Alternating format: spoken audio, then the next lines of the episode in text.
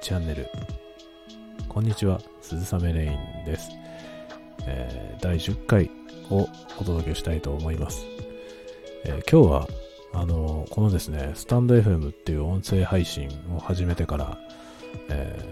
ー、まあ初めてですねお聞きになる方から、えね私のことを、え女性だと思っていたっていうねことを、え言われることがまだありましてですね。で結構そのなんていうんですかね、まあ、文章を書くにあたってね、まあ、私はあのこの鈴雨レインという名前をつけて、えー、文章を書き始めた時にですね、あの、性別不詳っていう状態、その男性か女性かよくわからないっていう状態にしようっていう意図は実は、えー、少しありました。で、まあだからそういうね、あの、どっちとも取れる名前、まあどっちでもありえそうな名前にしまして、ね、明らかに男性でも明らかに女性でもないという、そういう名前にしまして、で、まあ文章、まあ、文章はですね、まあ、作品によってはね、あのハードボイルドっぽい文体のものとかは、えー、なんて言うんでしょうね、男性的なね、感じなのかなとは思いましたけれども、あの、エッセイのようなものを書くときに、まあ、一人称私っていうのを使いまして、あの、なんて言うんですかね、中性的なというか、まあ男性である女性であるということをはっきりさせない、えー、書き方を、あえて、まあ、少々意識して、えー、やっていました。ただ、あの、えー、女性だと思わせようっていう意図はなくてですね、あの、はっきりしないっていう状態ね。そういうものを、あの、若干狙ってはいたんですよね。で、まあ当初女性だと思ったっていう方が結構たくさんいらしたので、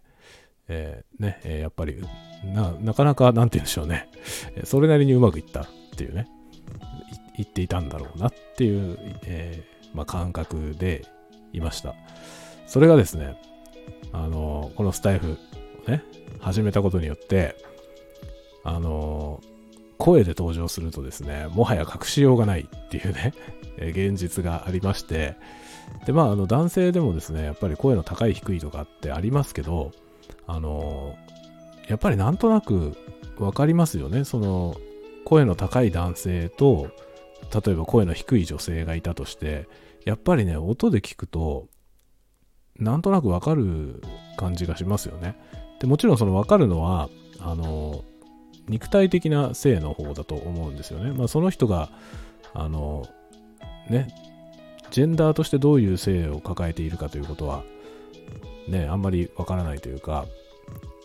まあ、あの、完全にわからない人もね、もちろん声を聞いてもわからないぐらいまで、あの、ね、体の方に影響を及ぼすぐらい、あの、ね、ジェンダーとして性を持ってる方もいらっしゃいますけれども、あの、まあ、そこにズレがあった場合にね、やっぱり体の方の、えー、性別がですね、やっぱり声には色濃く出てしまうような気がするんですよね。で、この性の話っていうのはですね、割と、あの、ここ数年、私もですね、あの、よく考えているトピックではあるんですね。で、なるべくですね、自分の作品で、いろいろ試みたことがあるんですよ。あの、性別のわからない人物ばかり出すっていうね、そのどの人がどんな性なのかっていうことを取り除いて、えー、書いてみようってことを試みたことがあるんですけど、あの、成立しないんですよね。その人が男性なのか女性なのかわからないまま、あの、話を進めるのって実は結構難しいということがやってみて分かりまして、で、なんて言うんでしょうね。まあ、試みたものが実はですね、あのノートにも1本上がってるんですけど、あの短編のものでね、上がってるんですけど、あの、わからないように書こうとするとね、書けることがほとんどないんですよね。で、まあ、外見的な要素を描写するときも、性別に触れずに書くっていうのを意識してやって、で、まあ、会話文なんかの時にもですね、あの、そこにあんまりこう、精査が感じられないようなね、そういう、え、ダイアログを考えて書いたりってことをするんですけど、あのそれで言いながらどの人が誰なのか分かるように書くっていうのが非常に難しくてあの、それまで、逆にね、その事実によって、あの、それまで書いてきた小説でね、自分がそのキャラクターの性別っていうものに、あの、かなり頼って書いていたっていうことにね、改めて気がついたんですよね。で、まあ、そういうことに気がつくとですね、今度はこれが、あの、自分の考えるべきテーマなんじゃないかという気がしてきまして、ね、あの、追ってみたいテーマではあるんですよね。でも、まあ今のところ自分でね、あの、満足のいくものが書ける気が全くしないんですね。で、やっぱりどうしてもそのキャラクターに性別を与えた方がね、あの、書きやすいんですね。まあそれはあの、安きに流れているっていう、あの、ね、ことでもあろうと思うんです。自分でもそういう自覚はあるんですけれども、あの、なんだかんだ言ってもですね、まあ、読む側としてもね、自分がその小説を読む側としても、あの、キャラクターのね、性別がわからないっていう状態って、あの、どうなんだろうっていうね、そのことをいろいろ考えるんですよ。で、まあ、今まで読んできた、そのね、好きな小説とかを読み直してみても、やっぱりそのね、どっちなのか、その男なのか女なのかわからないキャラクターっていうのは、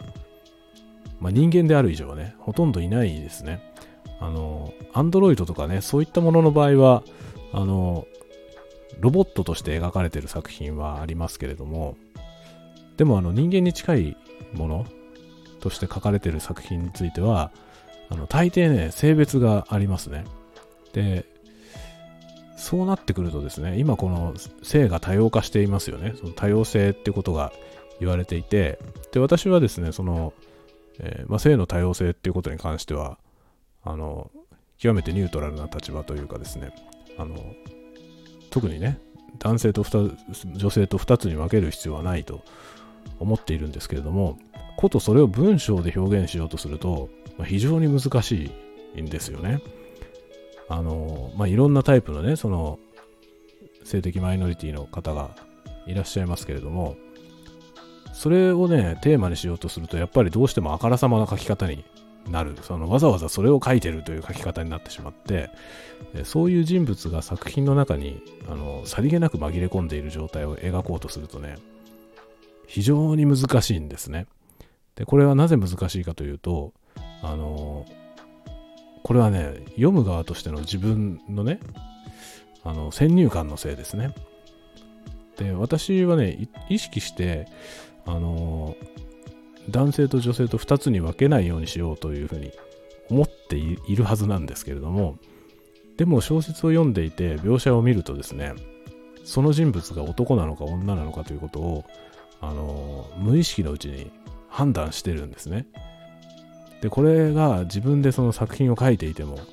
それに結構左右されていて、描写がね、女性的外見を描写していたら女性だと思ってしまうわけですね。で、その人が、まあ、内面は男性であるということを描こうとすると、わざわざそれを説明する場面を設けないとね、あのー、成立させることができないんですよね。まあ、これもね、あのー、力量不足って言ってしまえばそうなんですけれども、あのー、なかなかね、前例がないような気がしますね。まあ、その、セクシャルマイノリティを扱っている作品はあるんですけれども、あの、例えばですね、映画とかね、映像作品の場合は、あの、明らかにわかるわけですね。その文章でやらなくても、その外見とね、中身に乖離がある人とか登場するとですね、あの見るからにわかるので、あの、この人はこういう人であるということがね、本当にさりげないシーンの中でも表現することができるんですけど、小説ってそのさりげないシーンの場合って、あの、わざわざ描写しないことによって、こう、さりげなさを出したりとかね、サクッと過ぎていくことによって、あの、暗黙の、要するに読者の側の、あの、感覚に委ねる部分が多いですね。なので、その、なんて言うんでしょうね、こういう言葉もあまり好きじゃないですけど、常識っていうやつですね。その、常識的に、えー、一般に広く一般の方々、これも、この言い方も嫌ですけどね、あの、まあ、多数派がですね、こう認識するであろうということに寄りかからないと、要するにその、えー、なんて言うんでしょうね、空白の部分でね、何かを感じさせるっていうのはできないわけなんですね。で、その一般的な常識的なっていうその、えー、判断を覆すような何かをやろうと思うと、それはわざわざ書かざるを得ないんですね。で、わざわざ書くことによって、そこに意識が行かざるを得なくなるんですね。そうすると、あの、セクシャルマイノリティはですね、特別なものとして小説の中に現れてしまうんですよね。でそれを自然なものとして描くことは、あの、できないだろうかっていうのがね、最近のテーマですね。で、私はですね、特にその、なんていうのかな、えー、まあ、性同一性障害とかね、まあ、障害っていう言葉を使いたくないんですけど、その、要するに体の性と心の性がずれている人っていう、そういう状態っていうよりも、むしろね、その書かれている文章からでは、男性か女性かわからない人を出したいんですよ。で、そのわからないまま、物語が成立するようなものを書きたいと思っているんですけど、これがね、まあ、非常に難しくて、で、一本試みてね、書いたものがありますけど、あの、それはですね、なんとなく、ね、よくわからないままに物語が流れてますけども、えー、て言うんだろうな、人物像がもやっとしただけなんですよね。なんだかはっきりしない人が、えー、登場して、幻想のようにね、登場して、幻想のようにいなくなるという、えー、それで終わってるという作品で、あえて性別について書かなかっただけというか、まあ短い作品なのでね、そういうことが、えー、可能だった感じなんですけど、これはなんかその意図してるのと違うなという思いもあって、難しいですね、性別の問題っていうのはね。で、このようにね、私は今これ、音声だけで登場したわけですけれども、これによってすでに、ね、鈴雨レインは男であるということがですね、このスタイフをやったことによって、えー、まあ、色濃く世にアピールされたわけなんですよね。声が出ただけなんですよ。え、今までと違うのはこの声が登場したという、この一点しかないわけなんですけれども、これで、はっきりとですね、ああ、女性じゃなかったんですねっていうことが一発で伝わってしまうんですね。これはね、あの、不思議なことだなと思いますね。だから、ね、いろんなまあ多様性とかなんとかっていうことはありますけれども、歴然とですね、この越えられない壁があるような気がします。というね、まあまた今日もですね、あの、なんだか結論がない話ではあるんですけれども、最近そんなようなことを、えー、考えてますというお話でした。ではまた次回まで皆さんが穏やかな時を過ごせますように。